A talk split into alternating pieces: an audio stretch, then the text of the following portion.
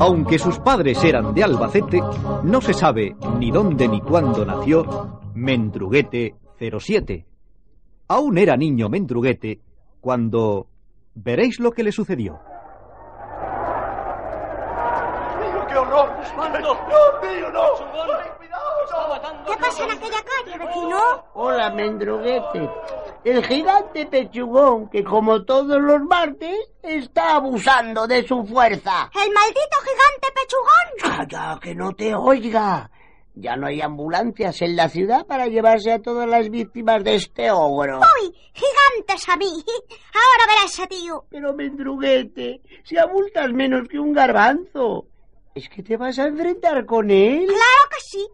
¡Dejadme solo! Y al igual que hacen los matadores de toros cuando salen a los medios a buscar a la fiera, Mendruguete se fue con su paso diminuto en busca del terrible pechugón. ¡Vamos! ¡Necesito otra víctima! Hoy solo he mandado 98 al hospital y mi número favorito es el 99. No hay otro valiente que se atreva a acercarse.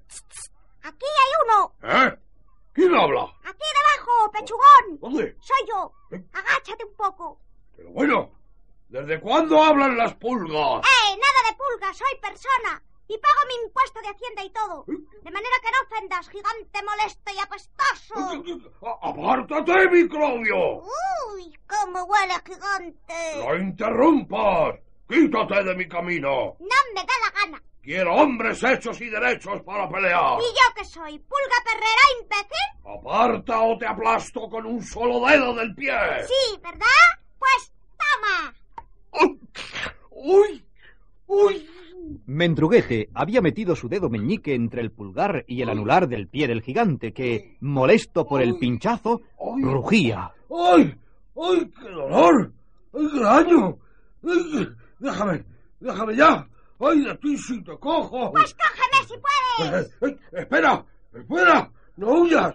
¡No huyas, cobarde! ¡Presenta batalla, condenado! ¡Ahora estoy aquí! Eh, ¿Dónde? ¿Dónde estás? ¡Ahora me tienes aquí! ¿Eh? ¡Ven! Eh, eh, eh, ¡Condenado! ¡Condenado! ¡Condenado en la noche! ¡Dame! ¡Dame una oportunidad!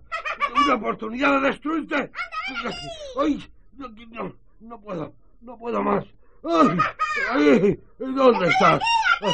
ay, Las piernas se me doblan. ¡Ay, qué cansancio! ¡Ay! ¡Ay, socorro! ¡Socorro! ¡Socorro! ¿A que pensáis que Mendruguete aprovechó el agotamiento del gigante pechugón para acabar con él? Pues no. Mendruguete 07, astuto y cauto, gritó. ¡Pronto, un médico! ¿Hay un médico por aquí? Mendruguete, demasiado sabes que por aquí no hay médico alguno. El único que vive en esa casa es Baldomero, el estudiante de medicina. Por mucha prisa que quiera darse en acabar la carrera, cuando llegue, Pechugón ya estará muerto. Por eso, pasados dos años, cuando Baldomero hubo terminado la carrera de medicina, le tomó el pulso al gigantón que seguía allí sin decir ni pío. Y dio el siguiente parte facultativo. Leñe, este tío se ha muerto. Pero se ha muerto de envidia y de rabia. Tiene los riñones llenos de envidia y de malos pensamientos. Mendruguete, vaya faena. Córtale a Pechugón las dos orejas. No, prefiero que se vaya a otro mundo con orejas y todo. ¡Viva Mendruguete 07!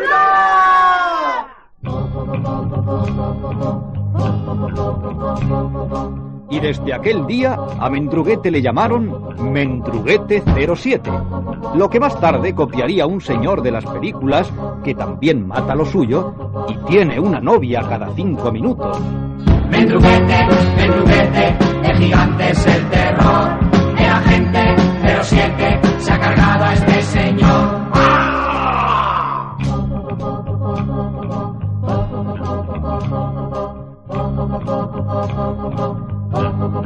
El gigante, al oírse llamar señor, resucitó, pero huyendo de allí a paso de jirafa, desapareció del pueblo para siempre. Mendruguete, mendruguete, el gigante es el terror. este este